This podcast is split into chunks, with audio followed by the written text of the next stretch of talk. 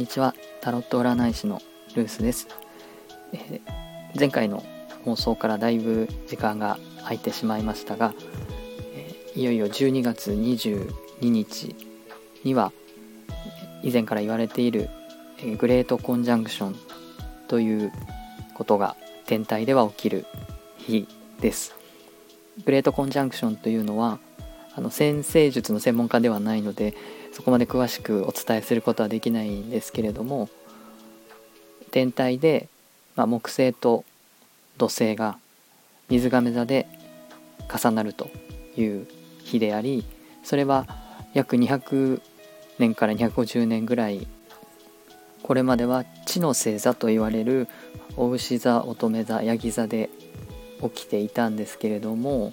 今年の12月22日にその先ほどお伝えした水亀座で重なるということでこれは風の星座と言われるものであることから風の時代にま入るということになります。でタロットは西洋占星術の、えこの星座とか風水火土というようなその記号ですね分け方と、まあ、対応しているのでタロットにも風を象徴するソードという記号があります。第12回で、えー、バンドとソードのスートのイメージをあのしてみましょうということで少しお話ししたあのソードなんですけれどもこの風の時代っていうふうに12月22日から入っていくその風の時代のイメージをタロットのそのソードという記号のイメージとまあ重なってくるのでその今回はソードのお話をしたいというふうに思います。ソードは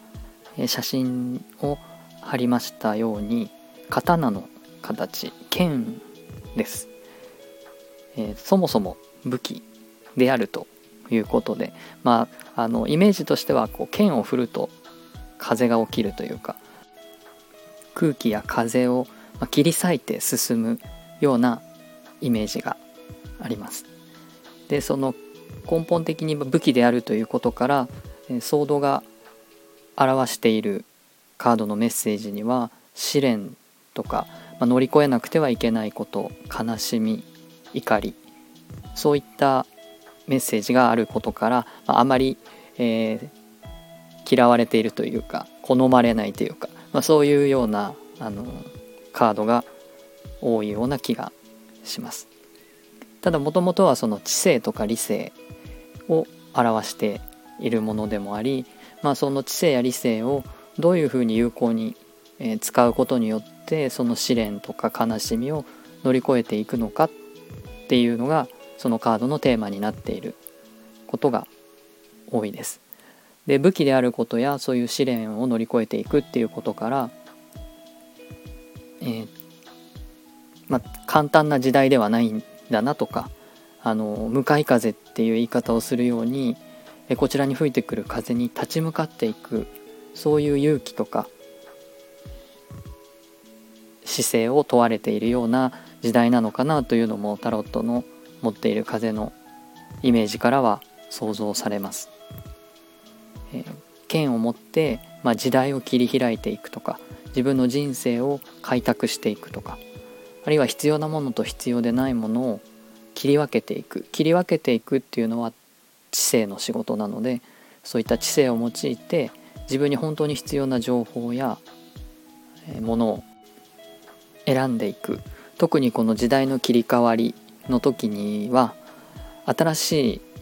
ことを始めていくとか新しいものに出会っていく。そのコロナウイルスの影響でいろんな新しい生活様式だとか新しくオンラインで仕事をしたりとかそういった、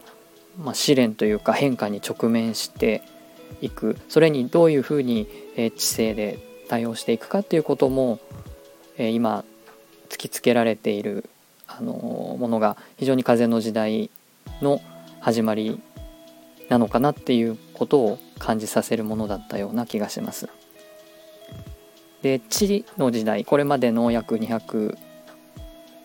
何十年間かは地の時代ということでその比較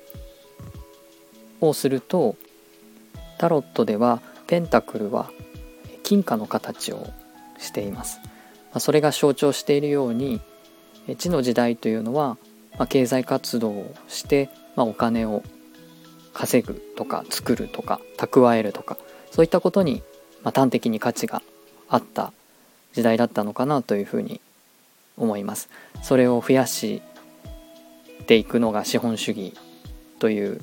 えー、社会の在り方だったということも含めて、まあ、いろんな意味でそういう物質的なものや、えー、物質的なものをお金に変えていくという、まあ、そういう経済が中心になっていた時代だったのかなということから比較すると、まあ、風の時代はそういう物質的なものとか、まあ、お金にお金はなくならないとは思いますけどもお金を増やしたり蓄えたりしていくことに価値の中心があるような時代ではないのかなというふうに思います。で地の時代というのはま大地に根ざしているということからいろんなものを時間をかけて積み上げていくということが重要視された、まあ、年功序列とか。うん。時間をかけて、えー、腕を磨いてい、えー、くというようなことが評価されたことに対して、えー、風の時代というのは非常にスピードが速いので時間をかければいいというものでもなくあの新しいものにどれだけ早く対応できていくかっていうことがあのスピードが問われる時代なのかなという印象があります。で最後にタロットではワンドとソードが能動性を表すカードになっていてカップとペンタクルが受動性を表すカード記号になっていますなのでまあ受動性の時代から能動性の時代に変わっているっていう意味にも取ることができるのでこれからは待っていてもいけないというかあのついていけなくなってしまうという側面があるかと思います。特に、えー、ソードは風情報を、えー、表しているので、えー、情報を発信していくとか、あの受け身になってるんじゃなくて自分が発信していく側に、まあ、回ることによってその風に乗っていけるような感じがあります。なので自分で考えて自分で、まあ、こういうツールを使って発信していく。しかもそれを個人で行っていくっていうことが、ま、大事なポイントになるのかなというのがあります。以上まとめると、まあ、ソードの特徴としてはそもそもが武器であるということ。で、えー、自分の力でその試練を切り開いていくというメッセージのカードがたくさんありますということと、まあ、ソードは風なので空気なので、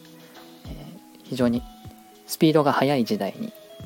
え以前の地の時代と比べるとスピードが非常に速い時代になっていくということ。そしてその知性を、まあ、情報発信というような形で自らが発信する側能動的な側になっていく必要がある。ということ。その3つがソードから読み取れるポイントかなというふうに思います。誰もが皆、えー、自分の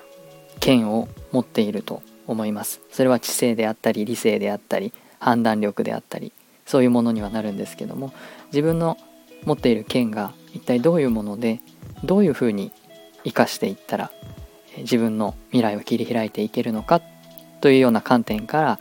まあ、ご自身でカードを引いた時やあのタロット占いでソードのカードが出た時にはあのそういうふうに自分はその剣をどういうふうに使っていけるのかっていうような観点で見ていただくといいのかなと思います。この風の時代に向けて、えー、タロットカードもそういうメッセージがあるのでまたこちらでもソードのカードの